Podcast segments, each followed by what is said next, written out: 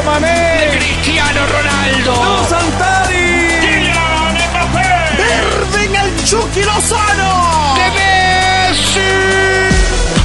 La pasión por el rodar de un balón nos lleva a España, Italia, Inglaterra y otras canchas del viejo continente. Toda la información del fútbol internacional está en Fútbol de las Estrellas.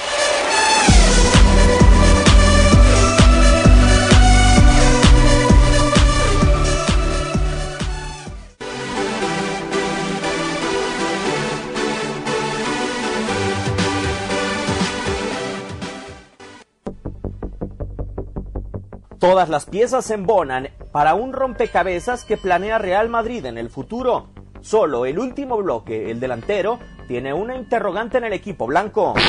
Cada posición en el equipo de Zinedine Zidane se encuentra cubierta para los próximos años con futbolistas que hoy son promesas a nivel mundial, desde el arquero ucraniano Andriy Lunin hasta la defensa con un joven pero experimentado Rafael Barán, mediocampistas como Federico Valverde o Martín Odigard y extremos como Vinicius o Rodrigo, aunque no hay sustituto para Benzema en los próximos años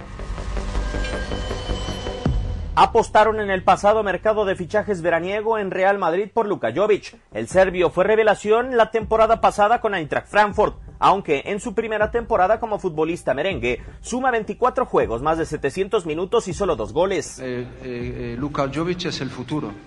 Tiene 21 años, hay que estar tranquilo con él. Eh, él está aprendiendo. Solo dos jugadores prometen con seguridad ser el recambio para el futuro en la delantera merengue. Erling Haaland, quien tendrá costo el próximo mercado de fichajes por 75 millones de euros, y Kylian Mbappé, que termina su contrato con Paris Saint-Germain en 2022. Tradicionalmente en el equipo blanco los delanteros arriban jóvenes. Gonzalo Higuaín llegó desde River Plate con solo 18 años al equipo merengue y Karim Benzema, procedente del Olympique Lyon con 22 años para la capital de España. Ha llegado el momento de colocar la pieza faltante para el destino de Real Madrid, el delantero blanco a futuro.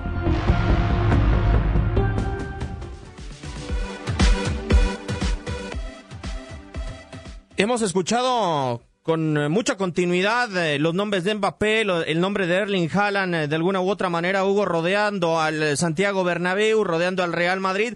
Esto se debe a la nula reacción de Luka Jovic, a la nula muestra de capacidades en el Real Madrid, porque después de 24 partidos y 700 minutos, creo que yo hubiera mostrado algo más, o no sé si es el modelo de juego que no se le presta al futbolista serbio.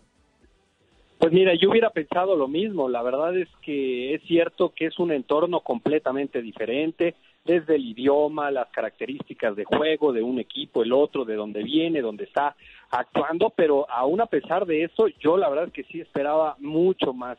No era, no era la posibilidad de ver a una figura de arranque en cada uno de los partidos y que fuera el campeón de goleo de la Liga Española, pero sí que ofreciera mucho más conexión y da la impresión de que eso no tiene, que no hay una conexión. Yo no sé si se sienta cómodo, insisto, hay muchas circunstancias en el entorno de un futbolista profesional que hacen que brille o no y da la impresión de que Jovic no va a ser ya tiene 22 años, Zinedine Zidane, y escuchábamos ahí el fragmento de la declaración en donde está absolutamente convencido que es él el delantero del futuro, pero yo sinceramente tengo muchas dudas porque más o menos de la misma edad, incluso más joven, estamos viendo lo que está haciendo Erling Haaland, lo de Kylian Mbappé, bueno, pues ya sabemos que es una absoluta consolidación en el fútbol mundial, ya incluso con el título conseguido, en donde además fue un elemento muy importante, así es que por todos sentidos, por donde se le quiera ver esa necesidad de llevar a una figura mediática, me parece que la podríamos ver justamente en la ofensiva con cualquiera de esos dos nombres, ya sea Haaland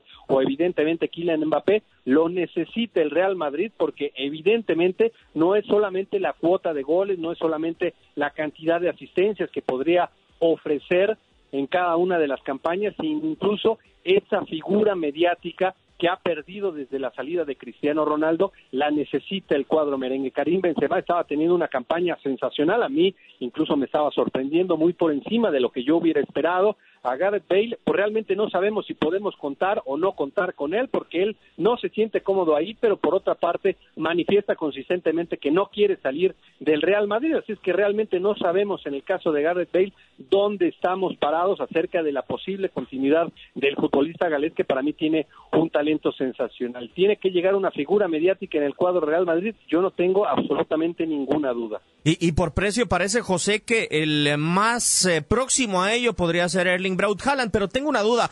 Eh, hoy nos está demostrando el fútbol, la cancha y la carrera de Luka Jovic, que parece que con el Eintracht Frankfurt fue como dicen One Hit Wonder, solamente una buena temporada. Eh, ¿Ves con esos cimientos bastante sólidos a Erling Braut como para, a pesar de llegar a Real Madrid, seguir demostrando esos números? Sí, sí, sí, lo veo mejor, mejor preparado mentalmente, me parece, porque es la, la faceta más importante cuando, cuando eres joven cuando las cosas se te están dando tan rápido y cuando llamas la atención de, equipos importantes como el Real Madrid. Yo a Haaland lo veo bien ubicado mentalmente, anda muy bien físicamente. Lo que le he visto con el Dortmund es, es impresionante. Eh, es un chico con muchísima confianza, eh, que sabe muy bien cuál es su rol dentro de la cancha y creo que sería un, una pieza muy importante eh, para ser titular, diría yo, en el Real Madrid de Zidane.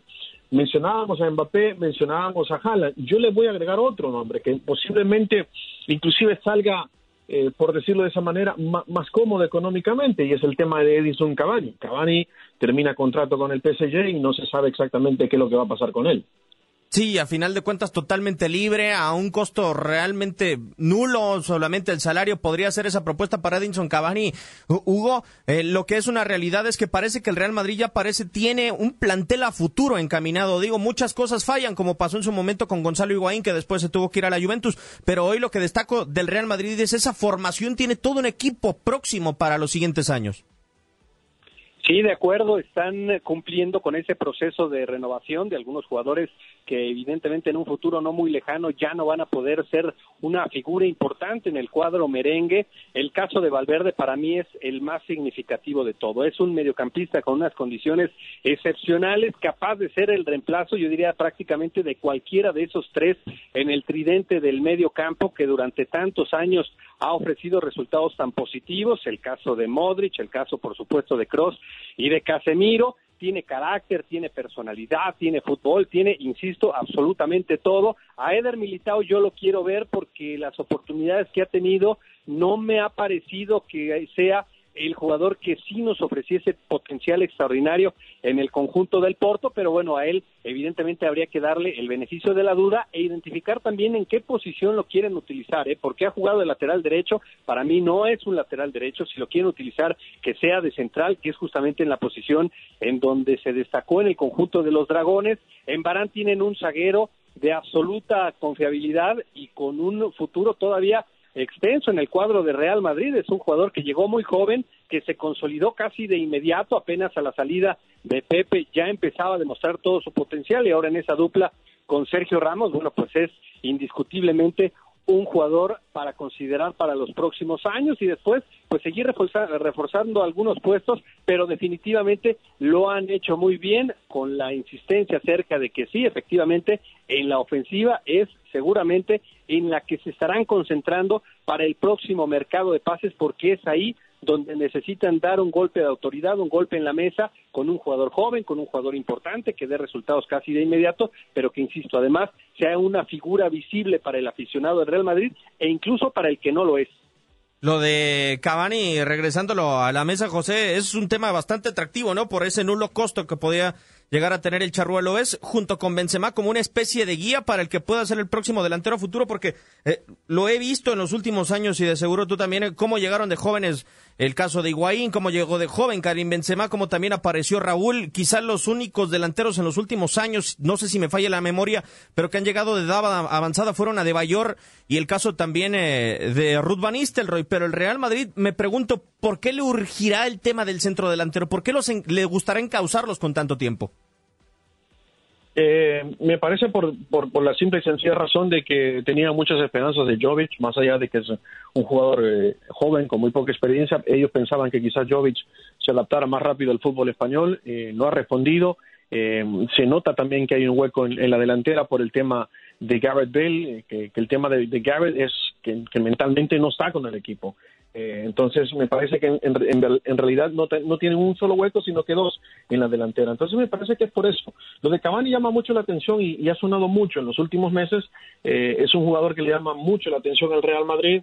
Eh, me parece que de nueve funcionaría muy bien, mandando a, a, a Benzema perdón, por la banda y buscando otro, otro delantero. Ya, ya lo tienen a Eden Hazard. Hazard fácilmente puede jugar por, por, el lado izquierdo una vez que esté recuperado. Yo donde veo también otro, otro hueco que me parece que el Real Madrid debe de, de ponerle mucha atención y, lo mencionaba Hugo en la saga central. Es cierto, está Barán con 26 años, está Sergio Ramos con 34, Militao eh, no ha respondido mucho, está Nacho con 30 años, igual.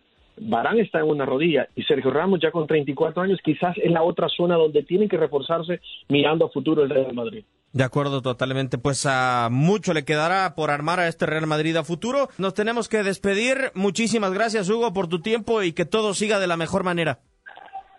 Igualmente, Diego, te mando un fuerte abrazo a José, a toda la gente que nos escucha. Muchas gracias. Y aquí estamos al pendiente para seguir hablando de los temas más relevantes. Un fuerte abrazo.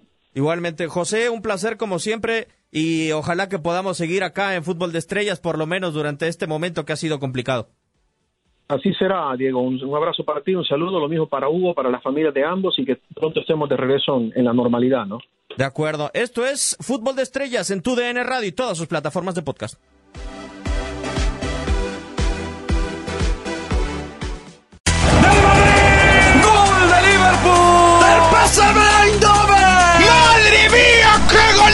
Del Atlético Madrid! Por hoy, el firmamento descansa, pero Fútbol de las Estrellas regresará. Nos escuchamos en la siguiente emisión.